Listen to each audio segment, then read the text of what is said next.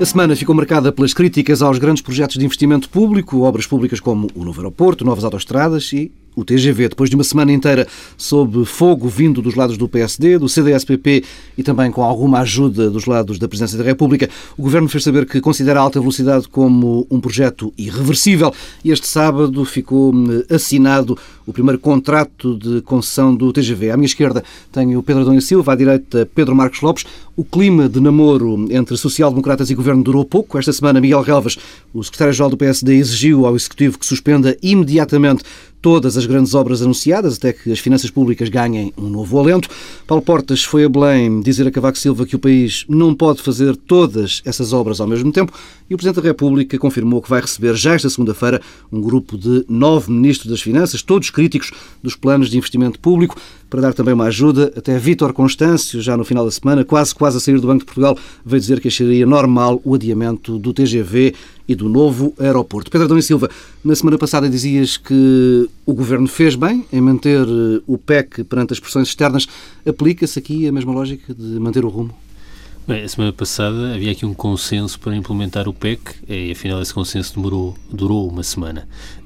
Porque conjunto de, dessas obras públicas e aquelas que são de facto mais relevantes, que é o TGV eh, na ligação a Madrid e, e, o aeroporto, já estão previstos no PEC, ou seja, o cenário que é traçado, o cenário macroeconómico, também a evolução do endividamento eh, e a evolução do produto e do emprego refletem já, uhum. eh, não é como se esses projetos não fizessem parte do PEC.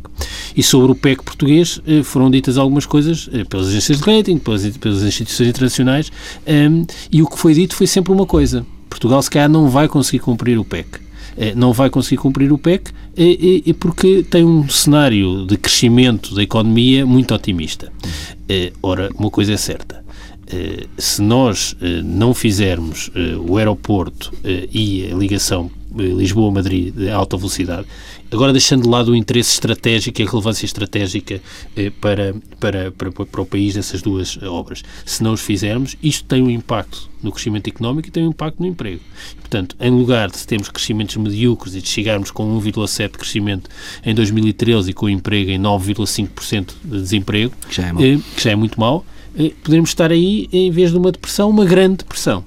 Eh, e é eh, essa a questão. E, portanto, eh, essa ideia do parar tudo e não há dinheiro para nada é muito interessante, mas é bom que se diga claramente que isso tem uma consequência. Tem uma consequência que é consolidação orçamental não existirá, porque sem crescermos, aí é que de certeza que não a fazemos. E, portanto, incumprimento do PEC um cenário do, emprego ainda mais desastroso que aquele que vivemos e, e também do crescimento económico. Agora, digamos, podemos continuar a insistir neste modelo? É evidente que não. Mas eh, não podemos é achar que de repente, nesta conjuntura, mudamos tudo e paramos tudo e de repente somos um país diferente e novo. Não vamos ser. E além do mais, eh, eu acho que eh, eh, as alterações nas condições de financiamento da nossa economia eh, até são um bom pretexto eh, para repensar muitas coisas, muito investimento que não é necessário na rede viária, por exemplo, também muito outro tipo de, até na, na, na ferrovia, há algumas coisas que não, não são necessárias fazer. Agora, parece-me que a ligação a alta velocidade à Europa e o aeroporto são dois investimentos estratégicos para o país. E adiá-los novamente é condenar economicamente o país. E, portanto, essa ideia do parar, o parar é muito, parece um slogan interessante, eh, mas eh, parar é, é, é abdicarmos ter política custos, económica. Não, é abdicarmos ter política económica. Pedro Marcos Lopes. Bom, não, eu não posso estar mais em, em, em desacordo. E vamos começar, perdão, pela questão do interesse estratégico eu não vou mudar a opinião que, que, que, já dei várias vezes de que acho estratégicos estes dois investimentos. Tanto o TGV como, e fundamentalmente, o Aeroporto de Lisboa. Fundamentalmente não, acho os dois estratégicos. Agora, nós não podemos... Nós, acho, quer dizer, numa hierarquia estratégica... Numa, numa hierarquia estratégica, digamos assim, eu diria que o aeroporto era mais importante do que o TGV. Mas não, não, não, não vou fazer, Mas não vou fazer essa, não, é não vou fazer para... essa, não vou fazer essa, essa hierarquização. Bom, nós não podemos fingir que olhamos para a realidade como se ela fosse aquilo que nós gostássemos que gostaríamos que ela fosse e não aquilo que ela é. Eu, por exemplo, quinta-feira, nós ficamos a saber que a, que a dívida pública as obrigações eh, portuguesas do, do, do, portuguesas a 10 anos chegaram ao limite de 6,05, superiores do que eram em 97, ainda estava o, o, o, o escudo a vigorar, eh, portanto, são a taxa mais alta que já houve. A capacidade, a nossa capacidade de endividamento também não é, nem pouco mais ou menos, boa nesta altura. E, portanto, nós estamos em face de dois projetos, já para não falar naqueles que o, que o Pedro falou, das autoestradas. Eu relembro que, por exemplo, nós temos uma taxa face ao território nacional e face à nossa população de autoestradas que está entre o quinto e o sétimo lugar na Europa a 27. Peço desculpa. Bom, e, portanto, esses nem, já nem estão em questão. A questão que se levanta é aquela que o Pedro pôs. Quer dizer, nós temos ou não temos condições, nesta altura, perante as circunstâncias, de fazer esses investimentos. Porque ninguém nega, aliás, eu não vi ninguém negar, que eram investimentos importantes. Só que a data, o momento, é que é discutível. É e depois nós temos medidas de consolidação orçamental que são precisas levar a cabo e isto vai atirar, mais uma vez, com que mais tarde ainda seja mais difícil fazê-las, porque, como toda a gente sabe, não é só questão do endividamento, é da própria, da próprio financiamento destas operações. O, o, o financiamento uh, ongoing destas, não, não falando da, da, outra empresa, destas operações que são sempre altamente deficitárias. E, portanto, face a, face a este cenário, nós estamos aqui, ou, quer dizer, atiramos para a frente nesta questão, que é verdade, não vamos agora discutir se este tipo de modelo é sustentável ou não é sustentável. Infelizmente tem sido assim sempre que tem acontecido em Portugal. Cada vez temos uns problemas, achamos sempre que construir mais, fazer mais obras públicas é aquilo que nos vai revolucionar em termos estruturais. Não é, nunca será, infelizmente isso, isso não acontece. Portanto, é esta questão. Quando se diz que o PEC, isto está em função do PEC. Bom, está incluído? O está PEC já incorpora isto, isto está incluído. É verdade que sim. Agora, as dúvidas também é se se nós vamos fazer cumprir o PEC se estas, se estas duas questões, se estes dois investimentos, são o, as, as condições sine qua non para que o PEC seja cumprido ou não. Não parece que o seja. Então, é o impacto no, no impacto, produto e no oh, Pedro, emprego. Oh Pedro, no, no, produto e no emprego. Para já, para já eu não acredito, lamento, e muitos economistas também não acreditam que essas duas, que, esse, que esses dois investimentos gerem a quantidade de emprego que geram. Depois não acredito que esse, é, ainda para mais tem o problema de serem, e isso já é em questão, e muito mais no caso do TGV, em termos de reprodutivos economicamente, que haja, que isso gere que isso gera riqueza, e que isso gera emprego e que haja importação ou não importação de outra obra. Quer dizer, e a questão que se levanta é, nós temos também um problema, e isso já o discutimos aqui, que é como é que vamos crescer. Porque, de facto, quando se diz é preciso incentivar as exportações, é preciso apoiar mais as empresas, é tudo muito bonito, mas nós também sabemos que os mercados lá fora estão nas condições que estão, não é? E, portanto, e este tipo de mudança de perfil de uma economia em termos de exportações demora tempo. Aliás, já se fez um trabalho significativo significativo até aqui. Há que reconhecer na descoberta de novos mercados. Se a Alemanha está como está, se a Espanha está como está, que são os, nossos, os nossos dois maiores parceiros comerciais, maior dificuldade vamos ter para que isso aconteça. Aliás, na, no relatório da, da, da, Comissão Europeia, nós passamos a ser, o, no próximo ano, a economia da zona euro com maior déficit externo. Quer dizer, é, é este todo, este todo um conjunto... Mas então o que é que se faz? Oh, oh, Pedro, primeiro tens de consolidar as contas. Mas, depois, e tu, mas não e, podes desculpa, consolidar oh, Pedro, as contas se não crescer. Oh, Pedro, desculpa, mas, tu, mas o problema é de forma de crescimento. Ninguém nega, mas, mas não, apesar de não ter conjuntura, dito, ou se cresce um pouco alavancado por algum investimento, pouquíssimo investimento público que resta, Pedro, ou não vamos Pedro, crescer. Mas quer dizer, e a, a, solução para investimento público é fazer o TGV e o aeroporto? Não há mais, não há mais tipo de, Perdão, de investimento público que se possa, que se possa fazer? Dizer, ah, ah, repara, todo, todo esse, esse perfil, se o então PEC está assim feito... para o desenvolvimento económico do país termos um aeroporto novo é, eh, e, e, é, ter a ligação. Mas, mas, eu já, já o disse. Então, porque que eu se temos disponibilidade oh, Pedro, de fundos comunitários agora dinheiro, que temos de executar? Porque o dinheiro, por temos exemplo, empréstimos desculpa, do BEI, que, que é quem, aliás, vai, vai... O fundo, é, essa é uma verdade em relação ao, ao primeiro troço da linha mas do TGV. Calma. Falar, mas é mas é, não, Pedro, não é. O resto não, não é, está previsto não é, Não é. Sabes porque é que não é? Porque o primeiro traço do, da linha do TGV não faz sentido sem o segundo. O e depois, okay, depois exatamente. Pois o problema é que depois esse é que temos que fazer o investimento quase todo nosso. E o bem já aí mas não entra. Não é agora. Oh, Pedro, mas não é, mas há uma responsabilidade que Sim, tem que ser feita temos, e de um timing temos, que tem que ser cumprido. 10,5% de desemprego. Temos Pedro, a economia deprimida, o investimento desculpa, privado oh, completamente oh, retraído. Eh, não há qualquer capacidade de investir e de alavancar Pronto, a economia. E então, e, e, este, e aí és que não quando surge o TGV e o, e o, e o, e o aeroporto disse, que vão salvar, vão salvar, as nossas condições não, de emprego. Não vão salvar. É não, vão, Pedro, não, não é isso que Pedro, Silva, e, e politicamente o Governo tem condições para impor este, este rumo, sendo que aparentemente neste momento está sozinho, quer dizer, tem o, uma garantia de apoio do lado do Bloco. Bem, não, não há nada para, para, para, impor, no sentido que já foi assinado e o processo andará, quer dizer, já está contratualizado com os privados, os juros, até, quer dizer, as condições de financiamento já estão fixadas, portanto não há aqui, não é como se estivéssemos a negociar o que quer que seja. Eh, eu acho que seria, eh, é evidente que isto não é solução para o país, não é isso que eu estou a dizer. Hum. Só a dizer é que o PEC, tal como está pensado, incorpora isto. Retiremos, façamos eh, a experiência de retirar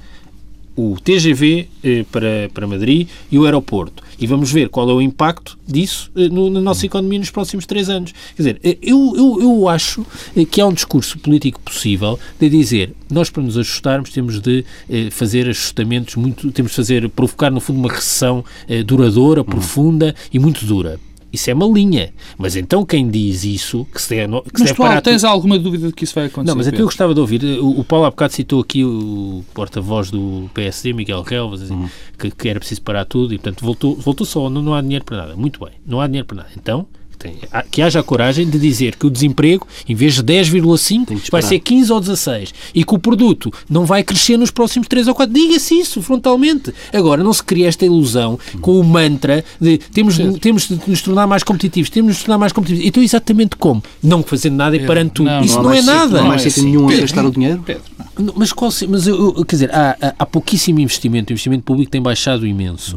Hum, há algum investimento público de proximidade que tem sido feito e as pessoas veem no parque escolar, pelo país todo, os centros de saúde, isso é visível. Qualquer pessoa que, que fale com, com pessoas que, que, que trabalham... Na questão nas, das energias dizem, alternativas é também, que, nas barragens, O que dizem é que exemplo. tudo o que está a ser feito no país e que está a alavancar a economia em imensas regiões, o pouquíssimo que mexe, tem a ver com eh, algum investimento público desse, desse tipo. Está, esse está a ser feito. Do grande investimento nas grandes obras, que tem este elemento ah, na verdade, sobra muito pouco. E as que sobram, a meu ver, são aquelas exatamente que esquecendo a dimensão conjuntural e as dificuldades que nós todos enfrentamos, não apenas Portugal, mas a Europa toda, são aquelas que têm racionalidade económica e racionalidade não, não pode dar sinais, sinais posso, contrários, é evidente, quase de aristocracia antes, falida. Antes, antes de irmos, antes mas, de irmos, mas é que, quer dizer, antes de irmos é, à questão política... Não é uma questão, deixa-me só um segundo, é que não, a questão da aristocracia falida não é a questão, é que é se nós queremos abdicar de ter uma política económica para promover algum investimento ou não. Ou, ou não. E essa é a questão. E, na verdade, eu não conheço, eh, eu, eu digo isto porque estava a dizer esta questão, de, eu já vê, há muita gente que diz que é preciso parar tudo. Mas isso, do ponto de vista da é preciso parar não tudo. diz. Eu não sei onde é que tu vais buscar isso parar tudo. O Miguel Galvas aparentemente disse a, a mesma coisa. Manuel Ferreira Leite dizia. O que o Miguel, Miguel Galvas disse. Miguel Galvas se calhar disse isso. Enganou-se, pronto. Se, não, não. Não, não. Se o eh, disse, se o disse, disse mal. Pronto, disse se mal. o disse, disse mal. Uh, mas, mas é, é, que, é que, qual é a alternativa? É que temos dois, dois caminhos. Ou parar tudo, não, ou fazer algum investimento que possa ser. Qual é o terceiro já caminho? Já percebemos qual é a alternativa. A alternativa é ou parar tudo, segundo o que tu dizes, ou então temos dois investimentos que, pelos vistos, vão ser o maná que nos vai salvar. Bom, quer dizer, vamos vamos avançando. Não, mas deixa-me só, deixa aqui uma nota. É que também não é preciso, quer dizer, eh, não, não, não há que ter medo das palavras. É evidente que nós vamos eh, passar por uma conjuntura, por uma conjuntura não, vamos passar por momentos terríveis e muito difíceis, porque não, só, não é só isto que está em causa. Nós temos um problema de endividamento privado brutal. Temos uma taxa de, de, de, de poupança extraordinariamente baixa. Eu, por exemplo, não me admiro não me admiro que outras medidas que vão ser levadas a cabo, não já dentro do PEC, ainda que não estão no PEC, seja a poupança forçada através do pagamento em. Hum. em Ou pelo menos regressem em, os certificados da FUC com, com, com prémio. Não me admirava nada que isso acontecesse. Quer dizer, agora, nós temos. É, eu, eu, eu fico um bocadinho espantado, como se existisse. O Pedro diz tem razão. Isto está em função do TGV e do, do aeroporto. De acordo. O que me impressiona é que as pessoas pensem o que tu acabaste de dizer, Paulo Tavares, e ajudaste, muito obrigado. Quer dizer que o maná, quer dizer, a única solução são estes, são estes os únicos investimentos públicos possíveis. Todos os outros investimentos de proximidade, os investimentos em apoio às empresas, ao desenvolvimento das empresas, os investimentos no, no, na, na, recuperação do, da malha urbana, os investimentos nas barragens, os investimentos nas escolas que estão a ser feitos, quer dizer, isso, não, isso é pouco. É pouco. E mais, e mais. E o apoio às empresas, apesar de nós sabermos apesar de nós sabermos que a conjuntura não está para grandes exportações, passa a expressão, é fundamental para que quando, saim, quando esta crise acabar, nós, nós possamos ter empresas mais fortes e que, esse, e que o objetivo, que é que já está visto que o investimento público, como único fator de investimento num país, já está provado que em Portugal deu o que deu, que nós tenhamos a coragem de fazer outro tipo de investimento e, fundamento, e fundar a nossa economia em, base a outros pressupostos. Vamos manter o tema, mas eh, virar aqui um pouco mais para o lado político. Pedro Silva, Cavaco vai... Isto é político. Cavaco Silva, sim, mas Cavaco Silva vai, vai, vai receber esta segunda-feira um grupo de ex-ministros. Isso é que já não é política, bastante, se me das Bastante críticos destes uh, grandes investimentos públicos do Governo. Hum, isto é ou não uma ingerência na esfera do Executivo? Não, eu acho que isto é o início da, da campanha presidencial de Cavaco Silva. É... Mas não é um gesto mais típico de um segundo mandato? Não, eu, Cavaco Silva já teve. Eu, quer dizer, eu já vi este filme e já vimos todos este filme. Um, com o processo de, na alteração do, da localização do aeroporto. Um, eu, quer dizer, eu não Esse tenho, belo exemplo. Eu não, tenho, de... eu, não sei, eu não percebo nada de localização de aeroportos, naturalmente. Eh, mas uma coisa sou capaz de dizer: eh, aquilo que se passou em Portugal é um absurdo do ponto de vista da formação da decisão política e das escolhas nas políticas públicas, que é, eh, de repente, percebe-se que uma decisão estratégica como a construção do aeroporto é passível de ser alterada. Mais que amadurecida, não é? Com 20 e tal anos de estudos. Pois, Sim. e é passível de ser alterada e decidida com base numas, numas pessoas que andaram num avião, tiraram umas fotografias, viram um sítio e agora faz-se aqui um estudo e é ali. Se é possível tomar decisões assim, é, criamos margem é, para que nada tenha racionalidade. Sim, mas aqui portanto, há, há, ou não... Não, eu... eu, eu é, porquê é que eu falei do aeroporto da OTA? Porque esta forma de pressionar e alterar as decisões é, nas políticas públicas é, tem aqui eh, uns atores que desempenham o mesmo papel que na OT desempenhou a CIP e Francisco Vanzelé. E é apenas isso.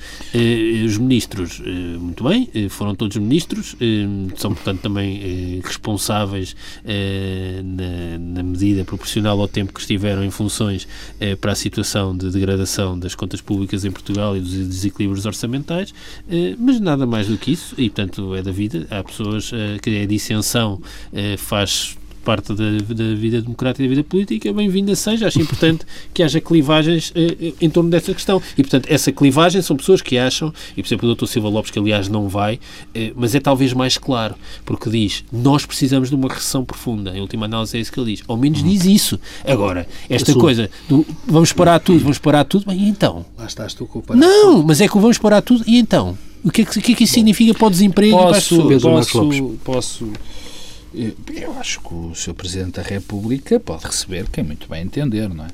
Eu acho sempre curioso que, eh, que estas pessoas que, que são corresponsáveis, e em alguns casos muito responsáveis pela atual situação e pelo padrão económico que existe neste país, eu não posso esquecer. Também não me esqueço que, por exemplo, o atual Presidente da República foi o provavelmente o maior contribuidor para o aumento da despesa pública que existiu neste, neste país. Eu também me recordo de um 14 mês, que é talvez de uma das, das mais tristes medidas e eleitoralistas medidas que foram tomadas uh, na democracia portuguesa. Mas, enfim, as progressões na função pública. As progressões na função pública. Também me lembro disso tudo. Quer dizer, e convém ou as, não, memória, ou as não transferências do Orçamento de Estado para o Orçamento da Segurança Social terceira, convém, e a descapitalização convém, do Orçamento da Segurança convém Social. Ter assim memória, convém ter memória e como eu e na mesma medida que eu disse aqui o que já disse, enfim, cinco minutos atrás, não me custa nada reconhecer que estas pessoas têm muito pouca moral para, para, para, para falar de investimentos públicos, para falar também do padrão, outra coisa, aí, para exigir sacrifícios a todos os outros. Falar, é? Para falar, isso enfim, para falar de padrões de desenvolvimento do país, porque estas pessoas, de facto, eh, muitas delas são os responsáveis e são muito responsáveis pela, pela atual situação, da maneira como emolduraram isto. Agora, é evidente que é o primeiro passo para da campanha eleitoral de Cavaco. É evidente que eu espero que eu espero que, que, que não haja uma mudança. E não espero, espero que haja uma mudança, porque acho que é melhor. Agora, espero que a mudança não seja feita em função de reuniões, deste tipo de reuniões e em, em, em relação a estas questões políticas. O grande responsável. E depois há uma coisa que o Pedro disse e é o que eu quero, que, que enfim, tenho que lembrar. De facto, Cavaco Silva fez pressão em relação ao aeroporto na OTAN e Alcochete. Mas eu, o responsável, é bom que, que as pessoas o grande responsável porque tenha mudado foi o governo. E um governo que deita fora 20 e tal anos de estudos e em 15 dias diz jamais o aeroporto naquele lado e passado 15 dias diz que vai-se pôr aqui o aeroporto, é um governo de facto que está perdido. Aliás, e mais, eu até estou convencido, enfim, e, e, e, estou disposto a depois, enfim, dar a mão à palmatória, que é muito provável que o Governo venha atrás com estas decisões, mesmo esta, porque até por questões de financiamento, mas agora não é tema para isso, que venha atrás com estas decisões, já que nós conhecemos o processo político deste Governo, é assim uma coisa muito anárquica. Manuel Alegre foi até aos Açores eh, apresentar uma candidatura a Belém que diz ser suprapartidária, mas não neutra. No discurso em Ponta Delgado, o candidato poeta disse saber que não é ao Presidente que cabe governar e acabou por fazer um discurso com alguns pontos de contacto com políticas defendidas pelo Partido Socialista. Eh, esta segunda-feira reúne-se o, reúne o Secretariado Nacional do PS. O assunto das presidenciais está na agenda, mas tanto quanto se sabe a esta altura, e convém sublinhar que este programa esta semana está a ser gravado um pouco mais cedo, eh, tanto quanto se sabe, não é provável que saia dessa reunião do Secretariado Nacional do Partido Socialista uma decisão sobre apoio ou não a Alegre Pedro Silva. A pergunta é quase sempre a mesma, sempre falamos deste tema. O PS continua a, ir, a adiar o inevitável. Não, mas eu já disse também várias vezes, e portanto repito, é uma, uma dupla fatalidade. É, estava escrito eh, nas estrelas que Alegre seria candidato presidencial desde o dia em que perdeu as presidenciais. E há de ter o apoio. Como é que, como é estava que, escrito que o PS iria como apoiar. É que, como é que viste o, o discurso? O discurso para mim foi uma surpresa, devo dizê-lo. É a única pessoa que ficou surpresa. Que não, fiquei surpreso porque achei que sinceramente não tinha a expectativa que, que Alegre se reaproximasse tanto e tão subitamente eh, do PS. Eh, e do, da linha do governo. Quer dizer, a LEG fez em Bragança há três, quatro semanas, não me recordo, falámos disso aqui, é um discurso muito violento e muito crítico hum. em relação ao governo. E de repente. E daqui a 15 eh, dias vai fazer outro. Pois, eu, acho que isto, eu acho que isto não é. não, não, não, é, é não, é, não, não é viável, eh, não é, quer dizer, não é estável esta estratégia. Quer dizer, o, o Manuel Alegre tem andado sempre entre o pé fora e o pé dentro, para recuperar a expressão de Mário Soares. E é evidente que um candidato presidencial forte e competitivo é aquele que tem um pé dentro, mas consegue pôr o outro pé bem longe e alargar o seu espaço de influência política. E Manuel Alegre tem vivido neste, neste dilema. Depende discurso... é dos espaços políticos que se quer pois, apanhar. Exatamente. Pois, e, o discurso, e o discurso desta semana é, é revelador desse dilema e é revelador é, das dificuldades. E na política é, é muito diferente alguém ser quem não é. Uhum. isso nota-se. Eh, e não vale a pena criar a ilusão de que politicamente Sócrates e Alegre eh, representam algo de semelhante ou algo de convergente. Não representam. E, portanto, mais vale assumir essa divergência. É evidente que isso tem custos para o PS e tem custos estás para o ser muito Alegre. simpático para Manuel Alegre. É... Já estás, a, não, mas, estás mas, a dizer mas, que Manuel então... Alegre tem tido uma linha política ideológica coerente, que é longe disso. Não, mas nos últimos disso. anos está uma coerência. Agora, se essa coerência é boa, a meu ver, não. Acho que o Manuel Alegre tem um objetivo nesta candidatura presidencial que é, é, é, um problema que, de facto, o espaço político da esquerda tem de enfrentar. É que há um enorme bloqueio, porque a esquerda é uhum. maioritária, mas é incapaz de eh, romper esse bloqueio e dialogar. Manuel Alegre, no fundo, é uma tentativa de o fazer. Eu acho que é uma má tentativa. E é uma má tentativa que pode funcionar como uma espécie de vacina.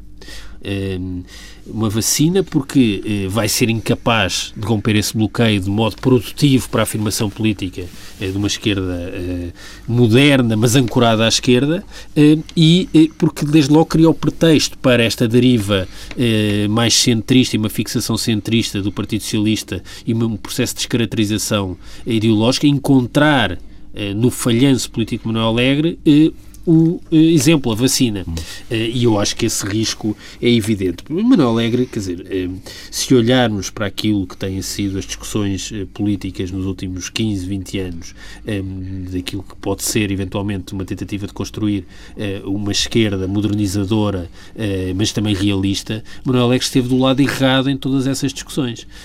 Esteve do lado errado ainda no tempo de António Guterres com a discussão sobre a diferenciação das prestações familiares, que era um ataque ao Estado Social social, universalista, eh, na questão da regulação, da modernização da regulação do, do mercado de trabalho, esteve do lado errado, eh, na introdução do fator de sustentabilidade na segurança social, esteve ausente, eh, na disciplina orçamental e financeira na saúde, esteve do lado errado, e, portanto, é, é natural... É tarde para vir fazer é, discursos daqueles... Não, é natural que haja aqui uma certa incompatibilidade. Porquê? Porque a matriz política de Manuel Alegre, e isso tem algum potencial eleitoral, mas é essencialmente uma matriz política conservadora, de esquerda, mas conservadora, imobilista, mas de esquerda.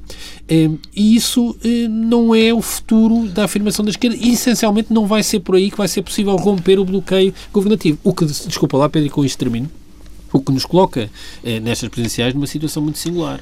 É que vamos ter eh, a disputar as presidenciais dois candidatos conservadores, ainda que de sentido político diferente. diferente. O que deixa um enorme vazio na representação de um amplo espaço político em Portugal, Como? que é de todos aqueles que no centro-esquerda e no centro-direita têm eh, uma perspectiva modernizadora do país e querem romper com os vários conservadorismos. E esse espaço político está por representar nessas Como, há muitos votos. É provavelmente a maioria dos votos. Como já aqui o, o disse, eh, para mim é uma alegria ouvir o Pedro Adão e Silva falar da, da candidatura de Manuel Alegre. E é um, é, um, é um elogio, podes considerar isto como elogio.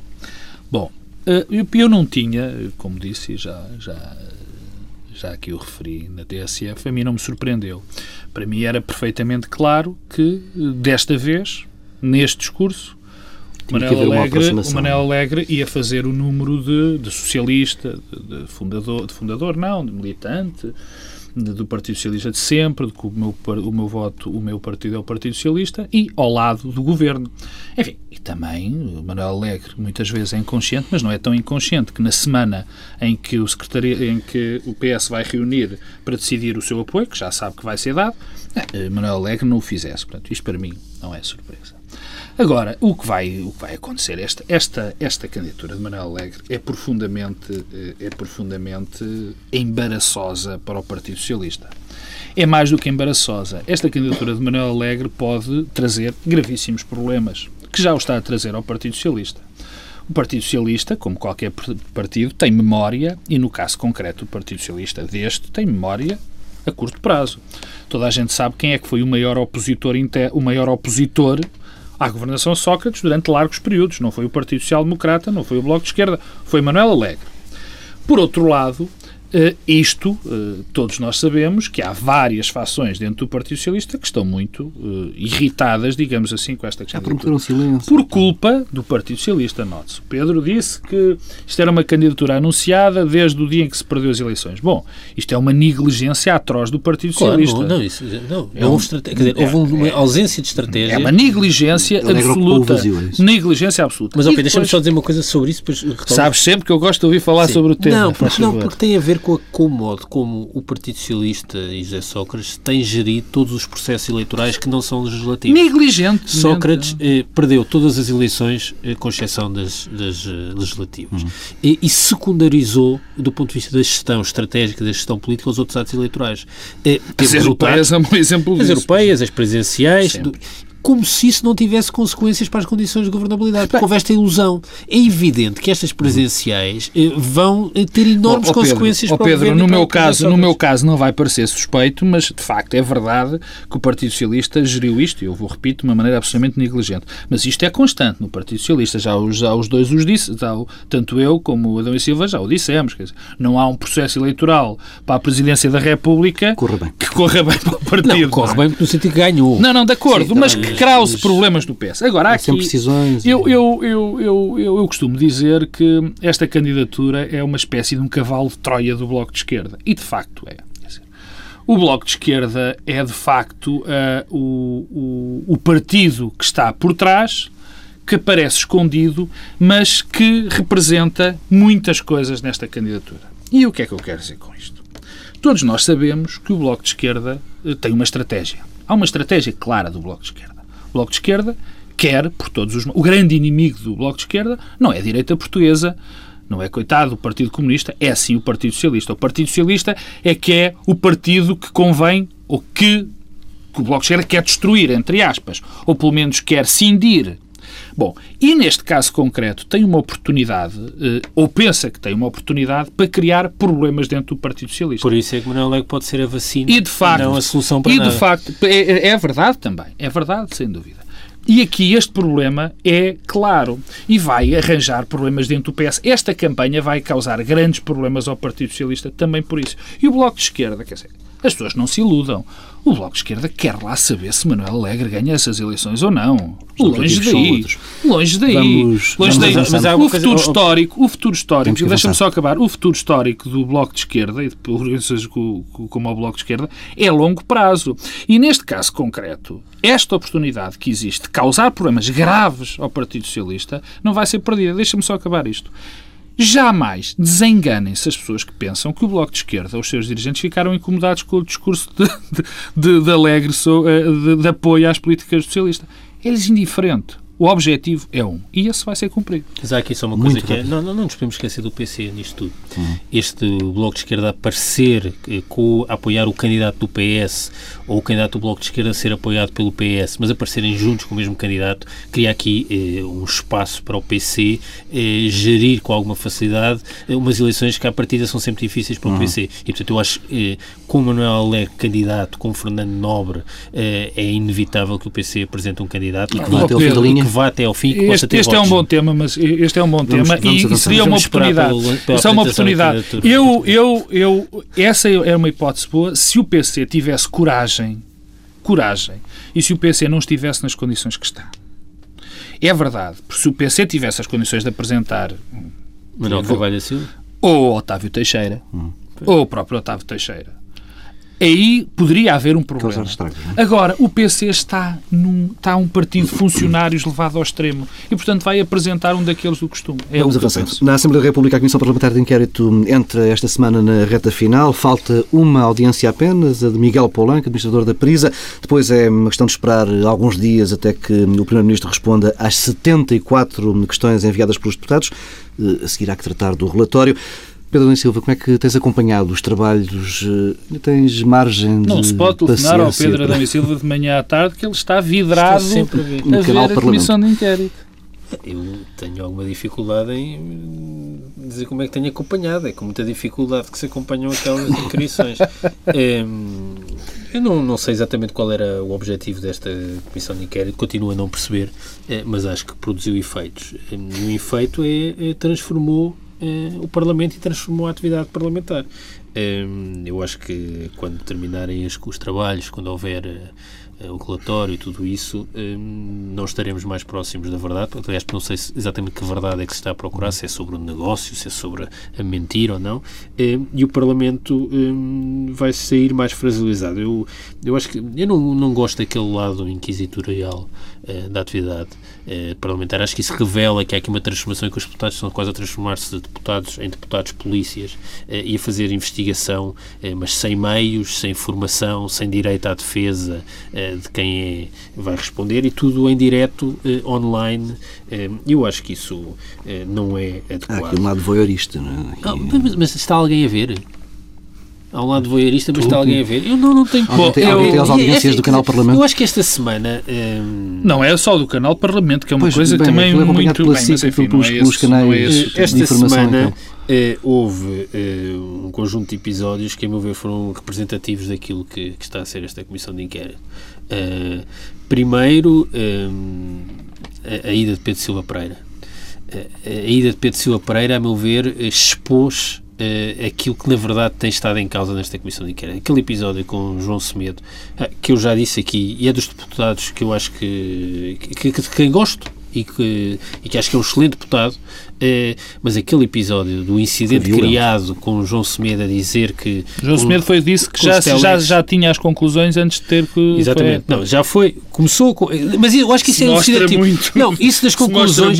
Mas, ó Pedro, mas, é, é, essa, esse anúncio das conclusões teve quase a prova acabada de como as coisas têm estado a funcionar com este, com este episódio, quando esta semana eh, João Semedo, com base nos takes da Luz, e julgueu da Renascença, da Renascença, diz que eh, o Ministro da Presidência já sabia sabia, tinha informação privilegiada sobre o negócio. Uhum.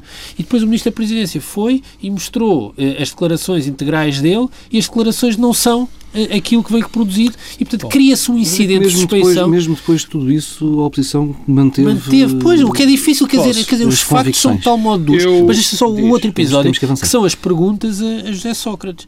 Eu li um bocado atravessados aquelas perguntas. 74. 74 perguntas. Quem, quem tem 74 perguntas para fazer porque não sabe exatamente o que é que quer perguntar.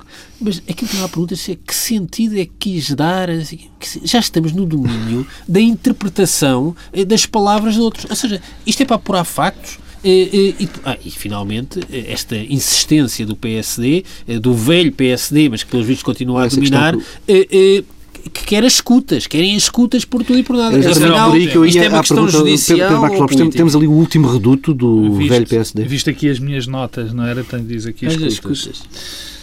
Não, uh, deixa-me. Uh, não sei se é. Há ali alguma capacidade de embaraço para a nova sei, linha do, do, não do partido? Sei não? Se é, não sei se é o antigo PSD, hum, ou o velho PSD, nem, ou o novo. Pouco, é que o novo, pouco importa. Que, que o novo ainda não disse pouco exatamente importa. o que é que oh, fazer Pedro, eh, de facto, eh, é verdade, mas eh, o, o, dono, o novo, o dono não, o novo PSD não pode chegar, não pode chegar à Assembleia da é República, não pode, exatamente, não pode chegar à Assembleia da República e dizer tudo. para tudo, não é? Quer dizer, isso para tudo, segundo as tuas palavras, é para os investimentos é públicos, não é? Dizer, segundo o Pedro. Bom, mas não, segundo eu fui, eu fui, eu fui o eu também, a dada altura, o que mostra que, apesar de velho, ainda posso ser ingênuo, achei que uma comissão de inquérito que analisasse ou que tentasse saber se o governo, de facto, tentou interferir no negócio eminentemente privado, que, que não, existiu. que apesar de não ter existido, poderia ter algum sentido. Agora, e, enfim, como o defendi, venho dizer, quase de baraço ao pescoço, não é? De que me arrependo mil vezes de o ter dito porque de facto o espetáculo confrangedor que está a ser dado, o facto de nós não sabermos exatamente, porque o objeto se fosse definido, como o que eu acabei de definir, só que ninguém sabe qual é o objeto, nota-se que estamos na fase das opiniões, das conversas, dos você não sentiu que, eu já vi, ouvi perguntas a dizer, o senhor não sentiu que, isto, isto, é, isto, é, isto é uma loucura. O senhor não acha que? O senhor não é da opinião Bom, mas, é mas isso coisa... oralmente ainda é uma coisa. E... Agora, em perguntas escritas, dizer qual é, de acordo. que sentido Bom, é que Mas está... o limite atingiu-se, na minha opinião, do despautério. Uh, e, portanto, é por isso que não há PSD novo, nem PSD velho, do despautério, é quando se pedem escutas a tribunais. Nós sabemos que as comissões de inquérito têm um, um regime próximo de quase do, do, do Poder Judicial. Próximo, atenção. Na primeira instância. Sim. Atenção.